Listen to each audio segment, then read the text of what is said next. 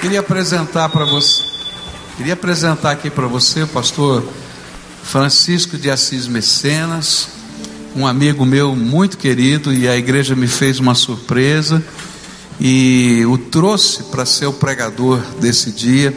É, que vocês estão me abençoando, né, por causa do meu aniversário. Então, é um amigo de muitos anos, fomos companheiros em vários projetos aí no tempo de, de junta de mocidade, de congressos de juventude, de doutorado, que mais? Tem tanta coisa que a gente fez, viagens missionárias que a gente fez, viagens, viagens também de congressos, né? Tanta coisa boa. E a igreja me proporcionou a alegria de revê-lo aqui, trazendo para ir pregar. Que Deus possa te usar outra vez. Fomos muito abençoados pela manhã e que Deus nos abençoe através da sua vida outra vez. Oremos. Pai querido, muito obrigado pela vida do Mecenas. Muito obrigado, Pai, porque na história dele o Senhor tem feito tantas coisas tão lindas e tão preciosas. E como ele contou e testemunhou nessa manhã, a voz do Senhor, a palavra do Senhor, a direção do Senhor, estejam outra vez, outra vez sobre nós, sobre Ele, e que nós possamos sair daqui edificados pela Tua palavra. Fala conosco e dirige-nos, é aquilo que oramos em nome de Jesus. Amém e amém. Amém. Parabéns, viu, pastor?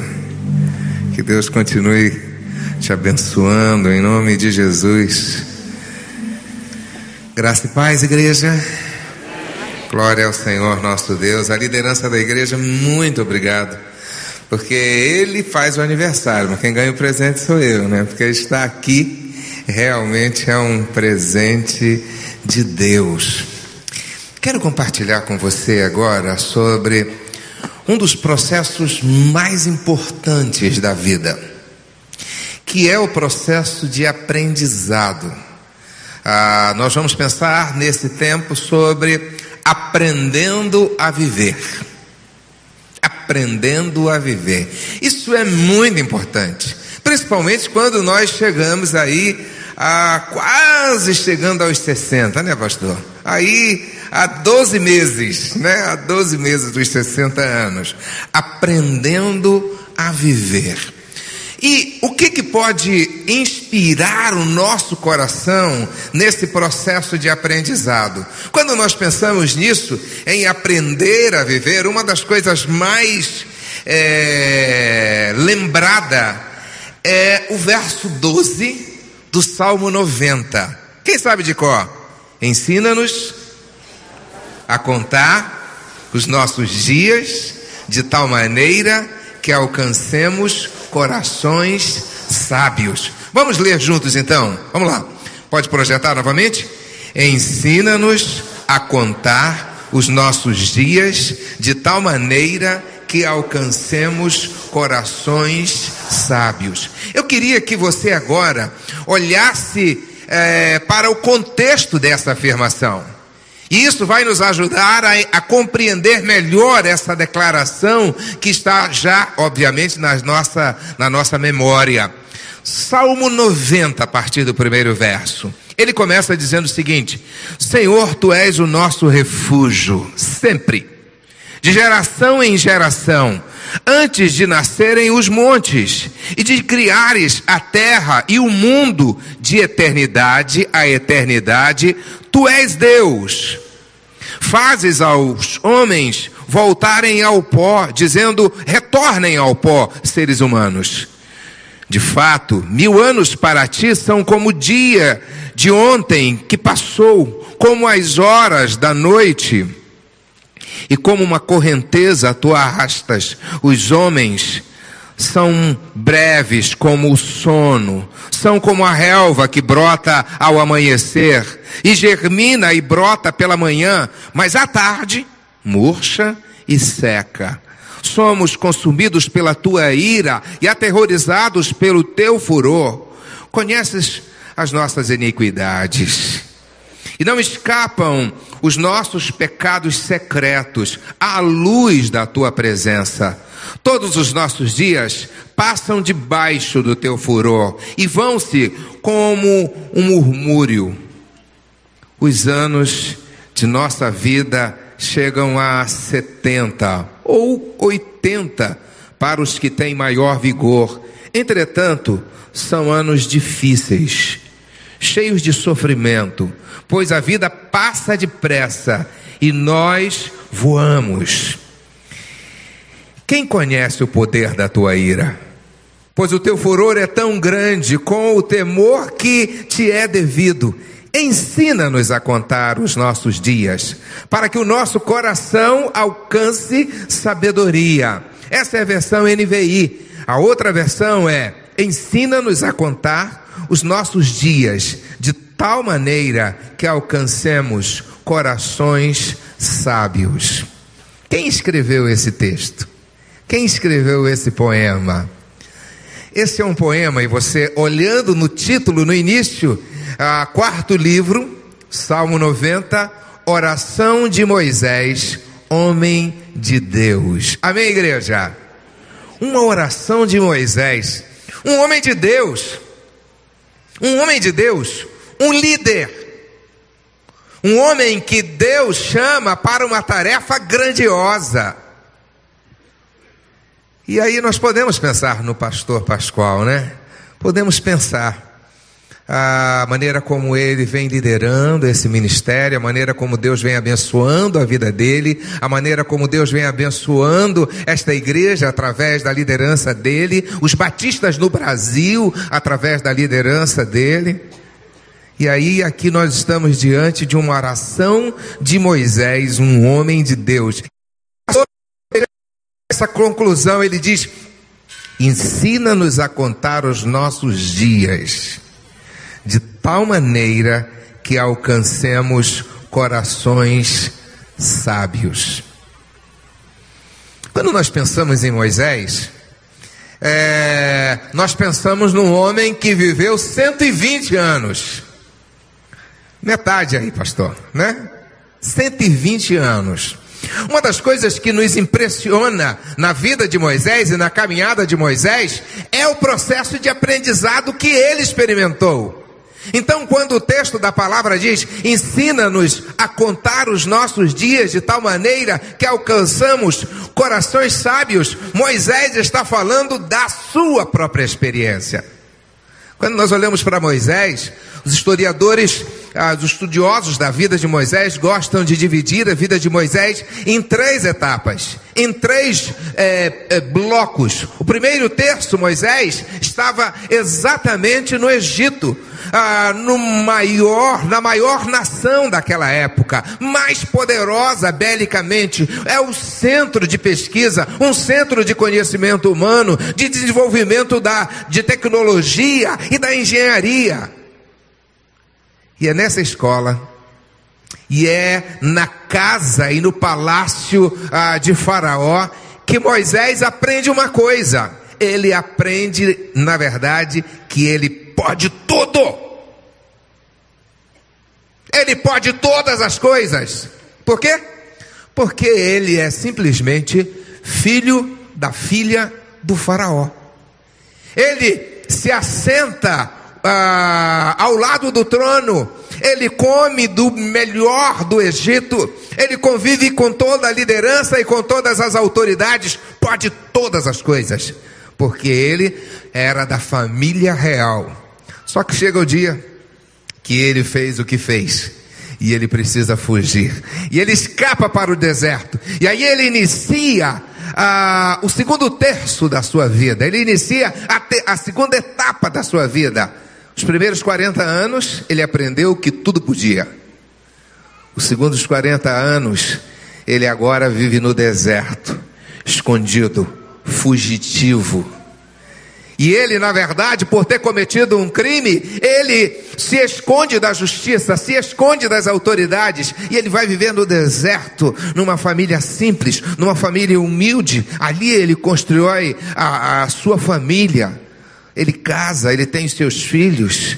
E ele estava como que escondido, fugindo de todos. E nessa segunda etapa da vida, ele aprendeu que ele nada pode que ele não pode nada, que na verdade ele só é um fugitivo, que ele está escondido das luzes e das grandes autoridades. Ele aprendeu naquele momento que ele nada merecia e que ele nada podia. Ele olha para dentro de si, a sua autoestima está absolutamente quebrada. E aí chega a hora e chega o dia que ele se encontra com Deus. E ninguém passa por um encontro com Deus e permanece a mesma pessoa. Ele, ele tem uma visão de Deus na sarça ardente que queima, mas não se consome. E aí então ele inicia a sua última etapa de vida. Ele entra nos últimos 40 anos da sua existência. Agora, ele não tem mais ilusão com o poder humano e ele já sabe que ele não é mais o homem que pode todas as coisas. E ele também não é mais o homem que nada pode. Mas ele aprende que em Deus ele pode todas as coisas. Amém, igreja? Em Deus ele pode todas as coisas, debaixo da autoridade de Deus, debaixo do poder de Deus, debaixo da unção de Deus, debaixo da orientação de Deus. Então é nessa hora que Moisés chega à plenitude da sua sabedoria. E ele, que até aquele momento era o homem impulsivo, agora diz a palavra de Deus que ele se torna o homem mais manso do mundo. Por quê? Porque ele aprendeu. Quando ele escreve aqui, ensina-nos a contar os nossos dias de tal maneira que alcancemos corações sábios. Ele chegou nesse ponto de maturidade. Ele alcançou um coração sábio. Ah, o processo de aprendizado, aprender, na verdade, é um dos desafios maiores que o ser humano vive.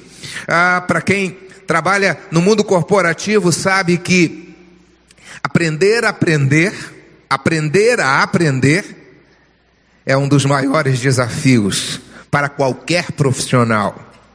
Todos nós sabemos que nós estamos numa roda viva. Ah, e as atividades profissionais estão todos os dias com uma nova configuração. E aí então as pessoas precisam partir de atualização para atualização, especialização, pós-graduação e assim. Por quê? Porque na verdade o mundo está girando numa velocidade tão grande que você precisa reaprender a viver o tempo inteiro. Por isso eu coloquei um slide que coloca aí exatamente isso: aprendendo a aprender. Entenda o seu tipo pessoal de aprendizagem. O que, que é isso? entender o seu tipo de aprendizagem, porque na verdade, ah, às vezes a pessoa tem uma memória visual e aí ela quer aprender ouvindo.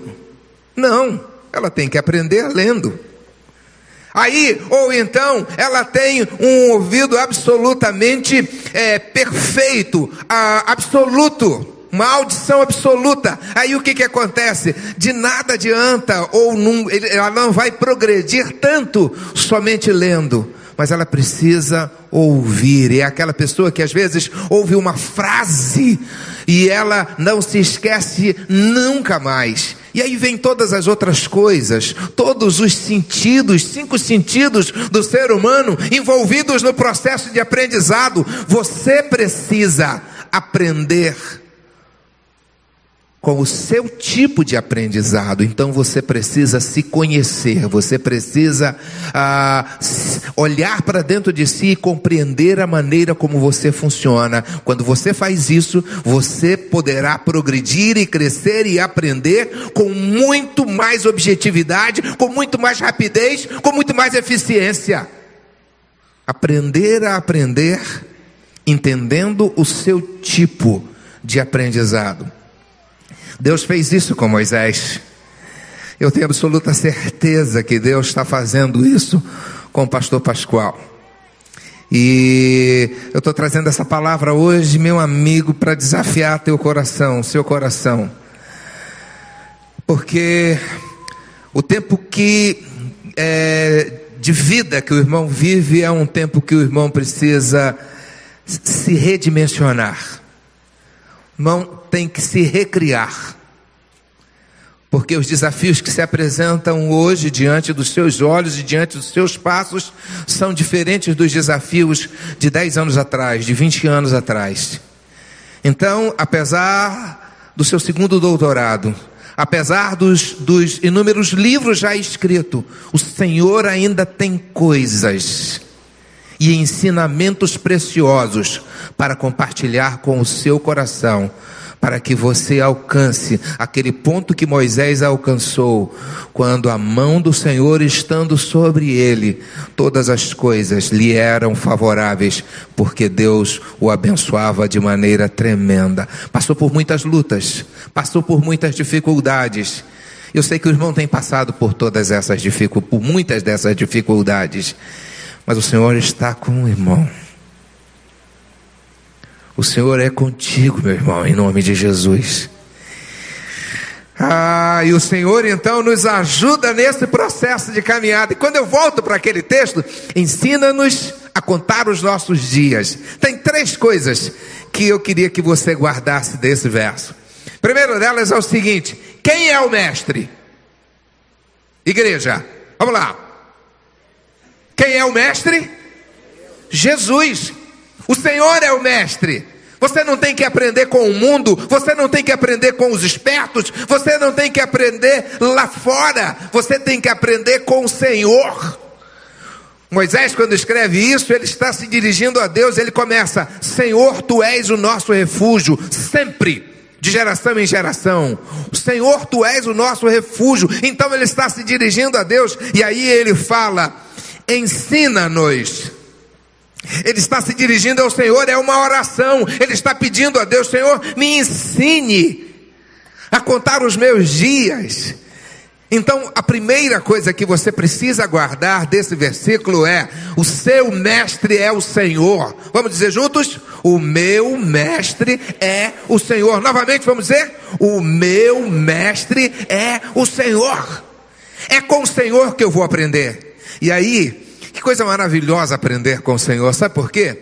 Porque aquela história que eu trouxe aqui sobre o meu tipo de aprendizado, você acha que Deus não sabe qual é o seu tipo de aprendizado?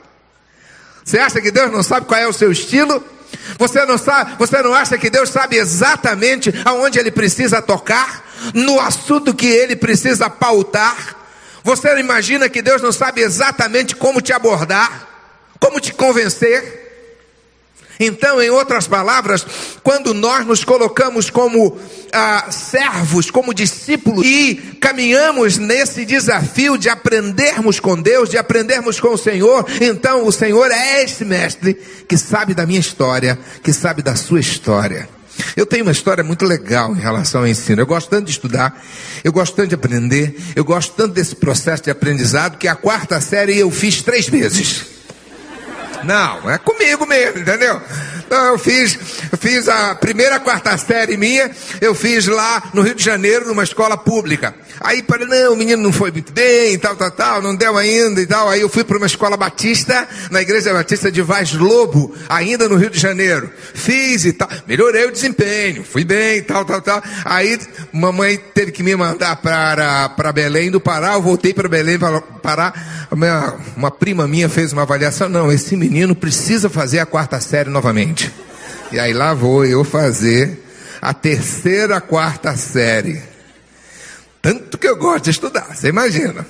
Ah, então, ah, Deus, quando olha para a nossa vida, Ele sabe exatamente como o nosso sistema funciona. E quando eu trago o Senhor para a minha vida para ser o meu mestre, Ele sabe da minha história, Ele sabe do meu currículo. Ele não precisa é, receber a documentação, não precisa acionar ah, o computador, não, ele tem todo o meu histórico, toda a minha caminhada. Ele sabe exatamente por onde eu, eu tenho caminhado e ele sabe quais são as lacunas do meu processo de aprendizado. E que ele sabe exatamente aonde eu estou repetindo e que ensinamento eu preciso me aprofundar para poder vencer essa etapa Há quantas pessoas que na nossa vida ficam reclamando: Meu Deus, o que, que é isso? Essas coisas vêm se repetindo na minha vida. Aos 20 anos eu passei por isso, aos 30 anos eu passei por isso, aos 40 estou passando por isso, e agora aos 50 novamente. Na escola de Deus, você não passa sem ter aprendido a lição. Então se humilhe diante do Senhor e peça ao Senhor para revelar o que está faltando no seu caráter, na sua história, na sua vida, para que o Senhor dê um toque no seu processo. Então a primeira coisa é: o Senhor é o meu mestre. Depois ele vem falar do assunto, ensina-nos a contar os nossos dias. As pessoas têm muita dificuldade com isso, né? Quantos anos você tem? Ah, tem isso, tem aquilo, as pessoas escondem, né? Eu tenho 62 anos, fiz agora dia 11 de outubro. E ah, eu sempre pergunto para as pessoas, quando me pedem para orar em aniversário, quantos anos o irmão está fazendo? Quantos anos a irmã está fazendo? As irmãs normalmente dão uma chiada, né? Não, o que, que é isso? O que é isso, pastor? Não, claro! Sabe por quê? Quem é que pode acrescentar, quem é que pode comprar alguns dias a mais na sua vida? Quem é que pode comprar ah, algum um ano a mais de vida?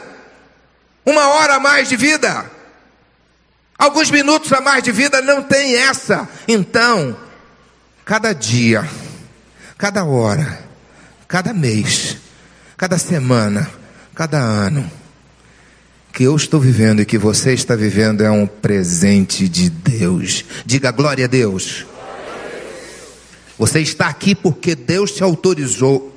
Nós estamos aqui porque a graça e o poder de Deus está sobre a nossa vida. Então, quando o Senhor vai nos ensinar a contar os nossos dias, só Ele pode fazer isso, porque só Ele sabe quanto tempo nós temos. Só Ele sabe qual é a nossa caminhada. Fiquei pensando, né? Pastor Pascoal, o terço, será que 60? Ainda tem mais 30? Vai chegar aos 90? Mas só Deus sabe. Só Deus sabe. A minha mãe, falei hoje de manhã sobre ela. A mãe faleceu agora, no ano passado, 17 de agosto. E ela já estava com a próxima viagem missionária dela pronta. E aí, quando ela recebeu o diagnóstico de um câncer, ah, ela ainda estava orando para Deus, ela estava com 85, que ela queria chegar aos 90. E aí chegou um tempo que ela pediu, Senhor, olha, 95. Aí depois ela disse, oh, Senhor, mas 100 já está bom, tá bom, 95, 100. E aí chegou um tempo que ela estava orando, pedindo para ir para além dos 100. E aí, quando ela começou a sentir todas aquelas dores e todos aqueles incômodos, eu lembro bem um dos dias que eu fui ajudá-la e ela disse: Mãe, que tristeza. Ah, por conta, mamãe e eu fomos estruturados de uma maneira muito independente. E depender de alguém para ajudar praticamente em tudo, às vezes é muito difícil. E num desses dias ela disse para mim, filho, eu estou renegociando com Deus. Eu disse, o que, mãe? Não, eu estou renegociando com Deus. O que, que a senhora está? Não, eu estou renegociando para baixo. Eu já tinha passado de 100 o meu pedido, mas agora eu acho que, quem sabe, 90, 86 e foi exatamente 86.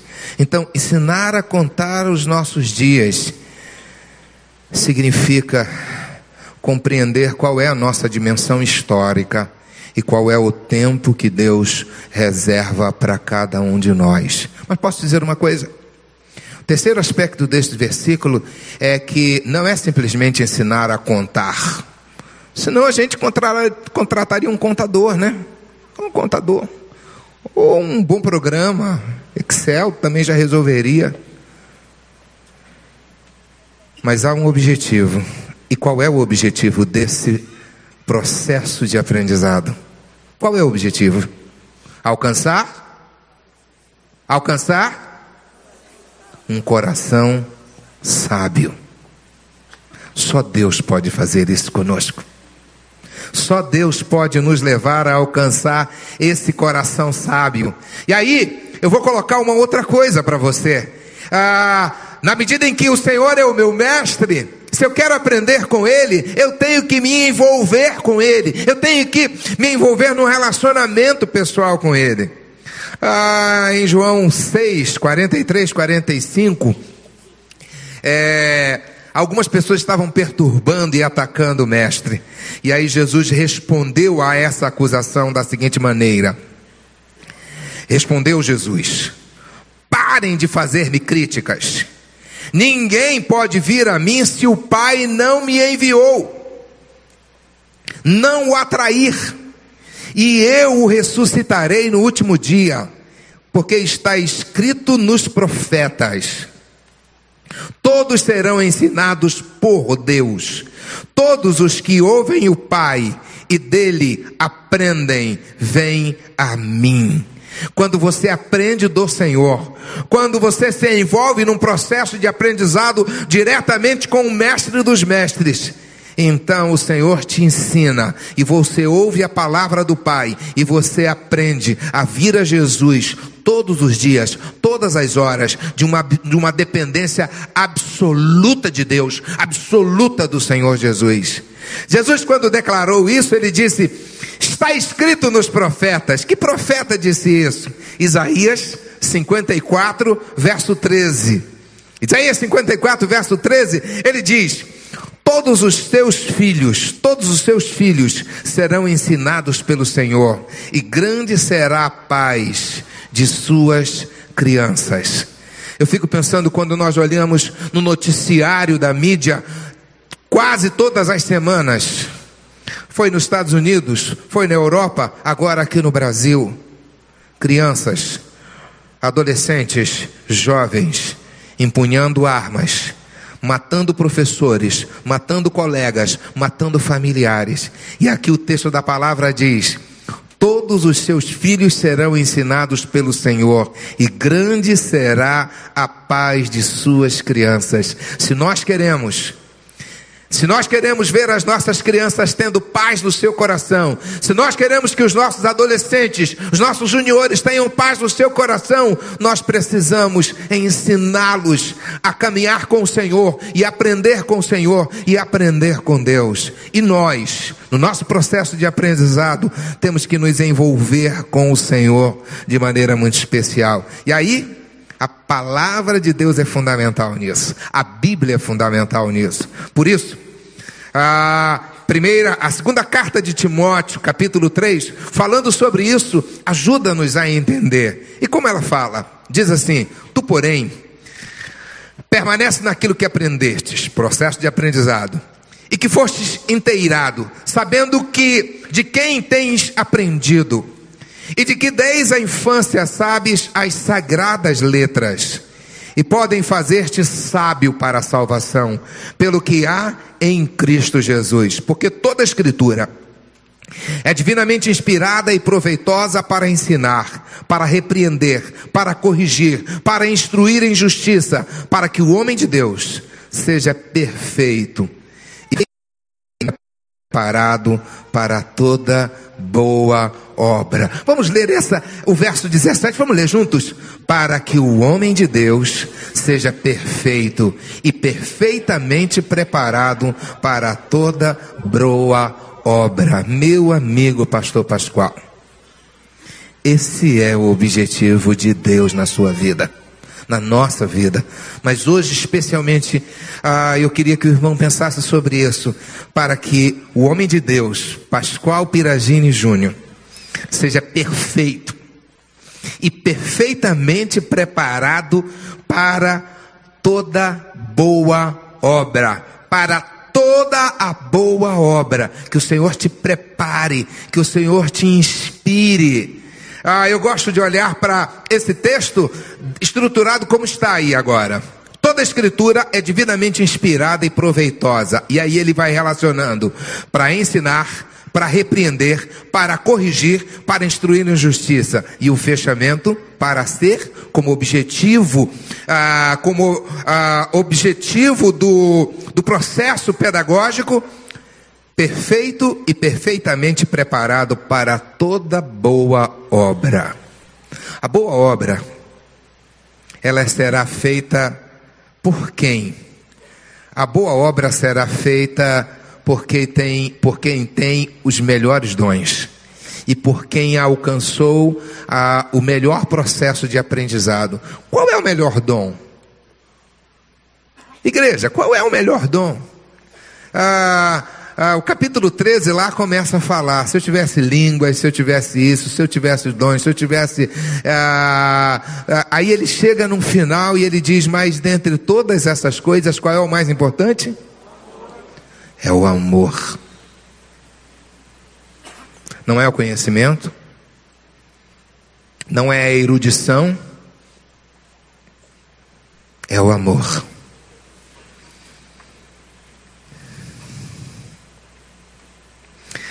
Amigo, eu quero te dizer que você está indo bem nessa lição, viu?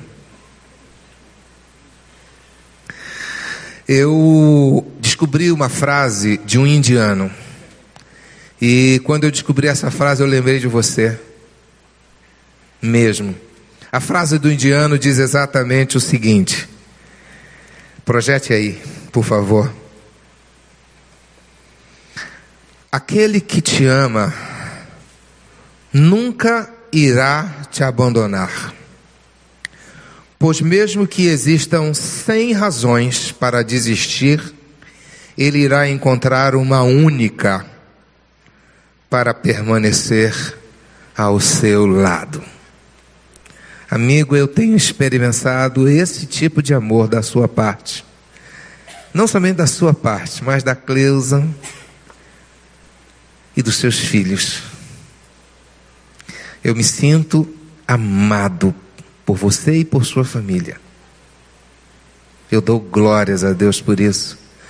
Porque eu sei que na medida em que Deus, que você tem manifestado isso comigo, ah, eu tenho absoluta certeza que Deus tem te levado a manifestar isso com o povo que Deus te colocou para guiar e para liderar. É ou não, igreja? Diga amém. Viu, pastor? Eles também se sentem amados pelo irmão. Esse é o ponto máximo do desenvolvimento do processo de aprendizado com Deus. Por quê? Quando perguntaram para Jesus qual é o resumo dos mandamentos, qual é o mandamento mais importante? Amar a Deus e ao próximo como a ti mesmo. E eu dou glórias a Deus por isso. O homem que escreveu essa frase, eu fico pensando que essa, essa, essa frase tem tudo a ver com cristianismo. E quem escreveu foi Ratan Naval, um indiano de 79 anos, empresário bilionário, investidor, dono das marcas uh, Land Rover, filantropo, Charman interino do grupo Tata, e em uma palestra para os seus ah, associados, realizado em Londres, ele usou essa expressão de uma maneira tão profunda e tão marcante. Aquele que te ama nunca irá te abandonar, pois mesmo que existam exista cem motivos para desistir, ele irá encontrar um único para permanecer ao seu lado. Amém por isso. Queria fazer uma pergunta a você.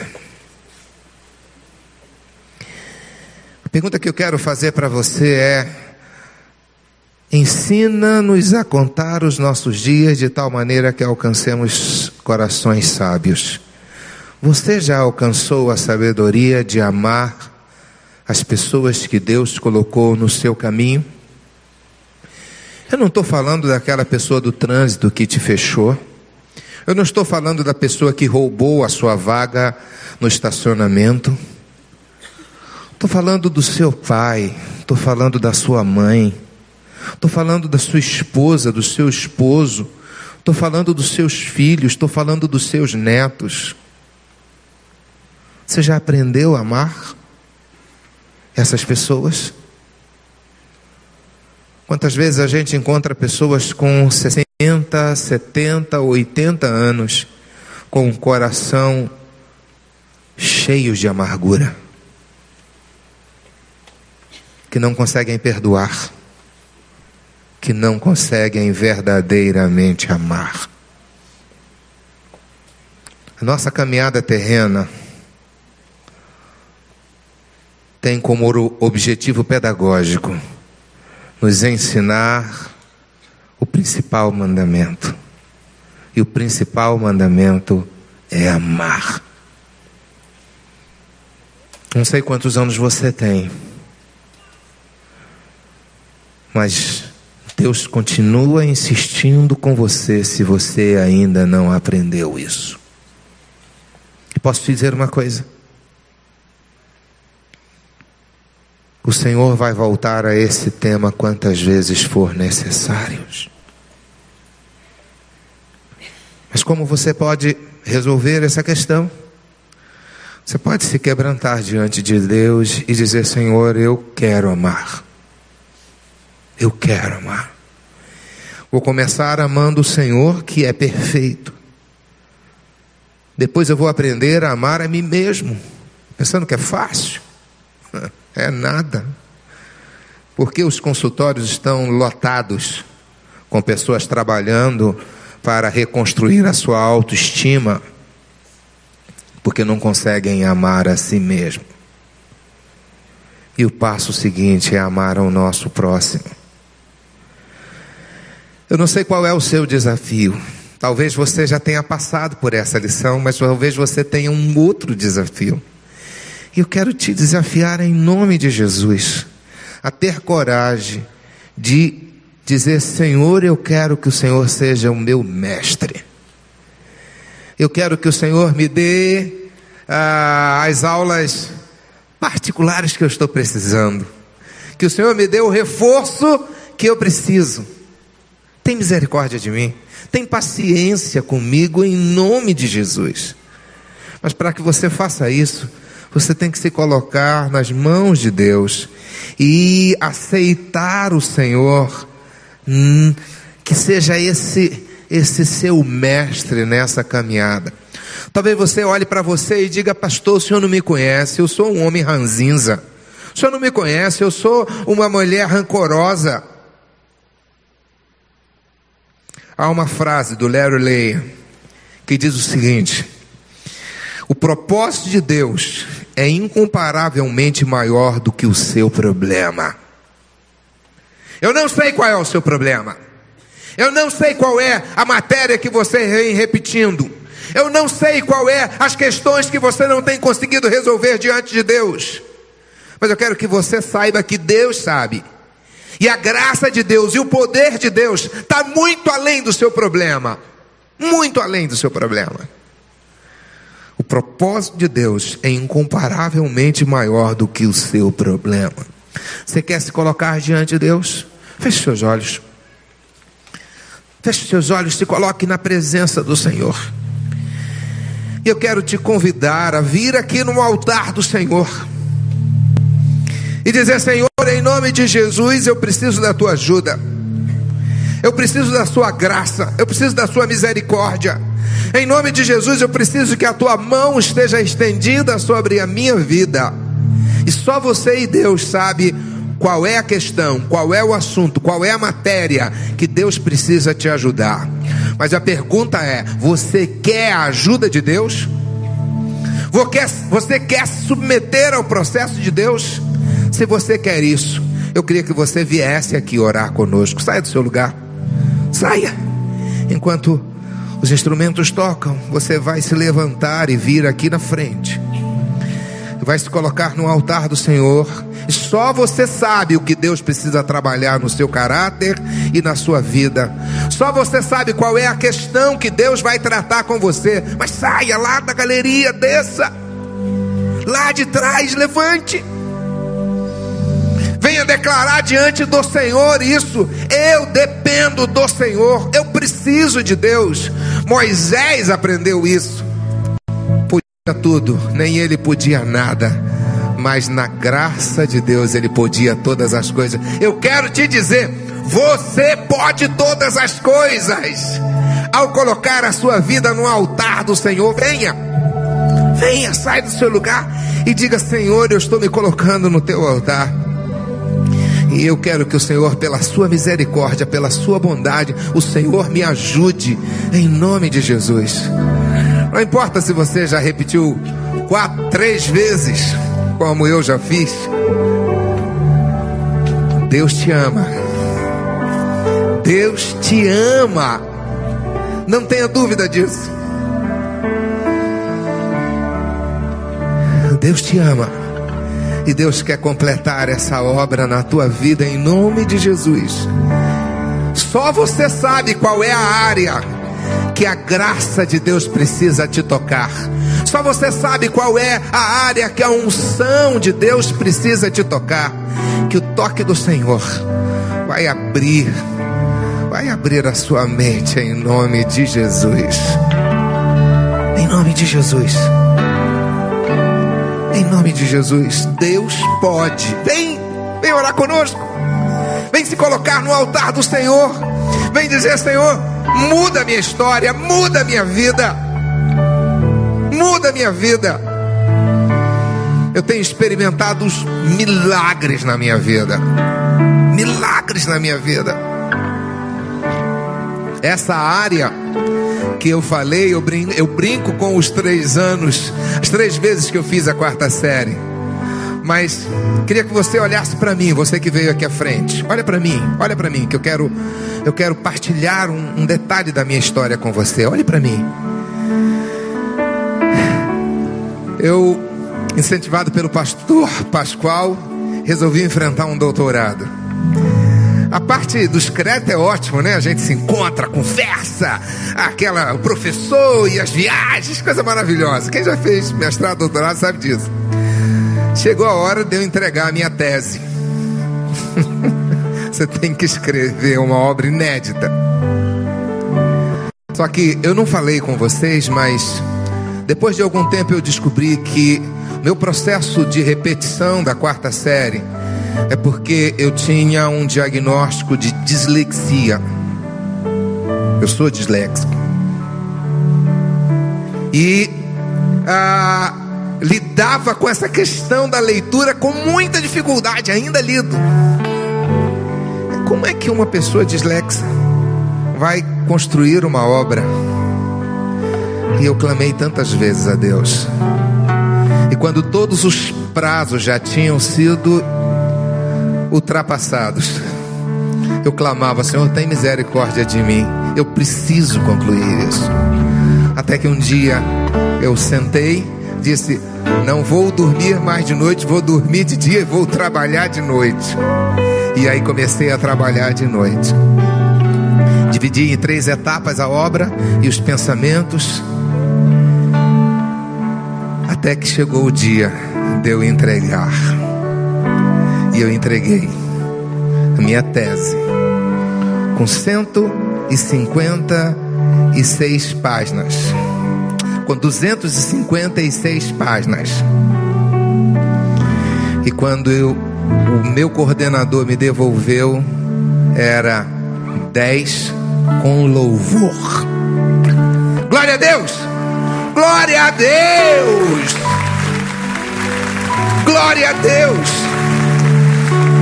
Não sei quais são as áreas que você tem se repetido. Eu não sei quais são as áreas que você tem emperrado. Mas eu quero dizer para você que Deus quer te levar à vitória nessa noite em nome de Jesus. Por isso nós vamos nos apresentar. Agora feche os olhos. Oh Deus bendito. Oh Pai misericordioso. Muito obrigado pelo amor que o Senhor tem por cada um de nós que estamos te louvando nessa noite. Pai, muito obrigado pela vida do pastor Pascoal, porque eu me sinto amado por ele e por sua família. Glória a Deus por isso, Pai. E Pai, em nome do Senhor Jesus, eu quero transbordar esse amor por outras pessoas e o Senhor já tem me abençoado. Pai, em nome de Jesus, agora eu coloco cada um dos teus filhos e tuas filhas que vêm aqui à frente e que declaram diante do Senhor a sua a sua incompetência e a sua dependência do Senhor. Eles estão aqui dizendo, como eu já tenho dito tantas vezes, só o Senhor pode fazer esse milagre. Só o Senhor pode fazê-los atravessar o mar vermelho. Só o Senhor pode fazê-los vencer o exército do Egito. Só o Senhor pode salvá-los das suas próprias limitações. Em nome de Jesus, que a tua mão esteja sobre cada um e que o Senhor derrame sobre cada um graça, bondade e misericórdia, Pai. E que os teus filhos possam ver a manifestação do teu poder na sua própria história, na sua própria vida, na sua própria, ah, no seu próprio casamento, na sua própria família. Que o Senhor faça com que eles se superem em nome de Jesus e que cada um se torne um vitorioso, uma vitoriosa, em o um nome do Senhor Jesus. Você pode dizer amém? Você é um vitorioso. O Senhor está te dando a vitória. Fale isso. Quem está do seu lado, diga: O Senhor está te dando a vitória. Nessa noite, em nome de Jesus. Em nome do Senhor Jesus.